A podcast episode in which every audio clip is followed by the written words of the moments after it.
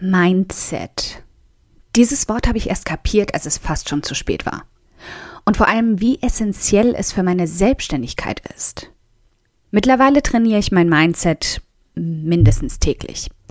Aber damals hatte ich da noch ein großes Loch. Ohne das richtige Mindset brauchst du gar nicht erst anfangen. Das ist mein voller Ernst. Es klingt wie eins dieser Modewörter, mit denen die schlauen Businessleute um sich werfen, um cool und professionell zu klingen. Aber Tatsache ist, die perfekte Übersetzung ist einfach nur deine Einstellung. Und die muss stimmen. Du musst es noch bevor du beginnst schaffen, deine Einstellung nied- und nagelfest abzusichern. Sie muss unumstößlich werden, sie muss glasklar werden und darf vor allem nicht auf einer Illusion aufgebaut sein. Jemand schrieb mal in meinen Kommentaren, sie habe sich einfach alles irgendwie einfacher vorgestellt. Die Selbstständigkeit, das erste Jahr, das erste Geld zu verdienen und sei daran gescheitert. Und da gingen bei mir alle Alarmglocken an.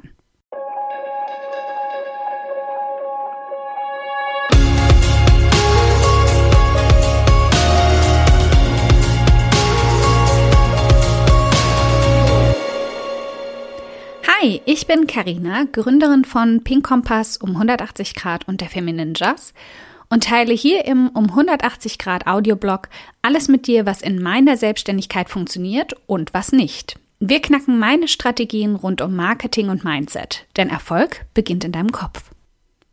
Folge 89. Warum du das richtige Mindset brauchst. Und zwar noch bevor du startest. Arbeiten wir also heute mal an deinem Mindset. Vom Fundament bis hin zum Fähnchen auf dem Dach. Denn solange du nicht die richtige Einstellung, die richtigen Mantras und den harten Fakten ins Gesicht blicken kannst, können wir nicht starten. Schritt Nummer eins: Du musst es mehr wollen als irgendetwas anderes auf der Welt. In deinem Leben muss für eine Weile deine Selbstständigkeit, dein Business, dein Unternehmen an allererster Stelle stehen. Es darf in deinem Leben auch andere Prioritäten geben, versteh mich nicht falsch. Also Familie und Freundeskreis dürfen koexistieren.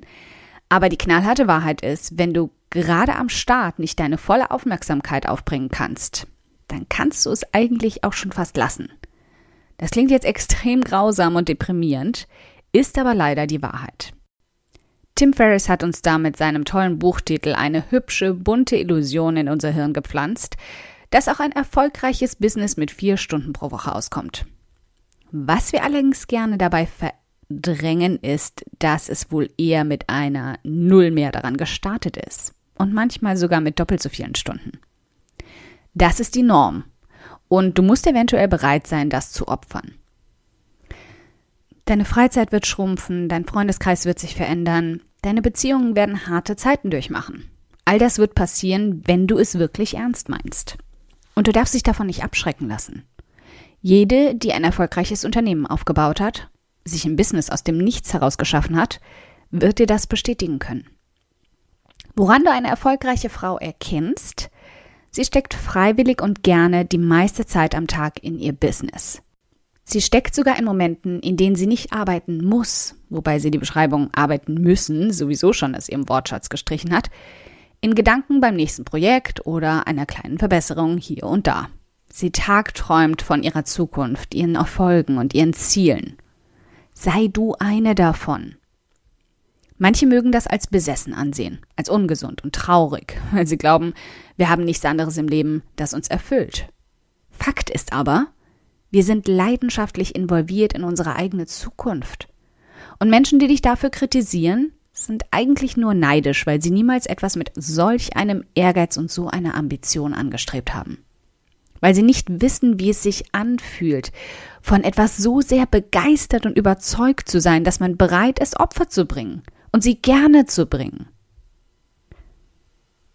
Schritt Nummer zwei. Du musst dir der Gefahr des Scheiterns bewusst sein. Du musst wissen, dass du scheitern wirst.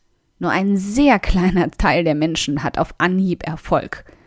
Das sind zwar die Vorbilder, die wir im Kopf haben, aber sie sind nicht die Regel. Und das musst du dir klar machen. Du musst dir aber auch klar machen, dass Versagen aus dir keine Versagerin macht. Fehler, Misserfolge und Niederlagen definieren nicht, wer oder was du bist. Sie sind Teil deiner Lernkurve und Teil deines Weges. Sie sind unvermeidlich und du darfst dich von ihnen weder auf noch abhalten lassen. Du musst sie als Freunde ansehen, die dich weiterbringen, dich lehren und dir den richtigen Weg zeigen.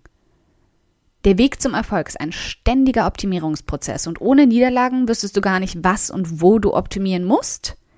Dieses Bewusstsein ist ein essentieller Punkt, den du erreichen musst. Du wirst versagen. Wenig oder auf voller Linie. Und du musst es begrüßen. Erfolgreiche Menschen sind nicht die, die nicht scheitern.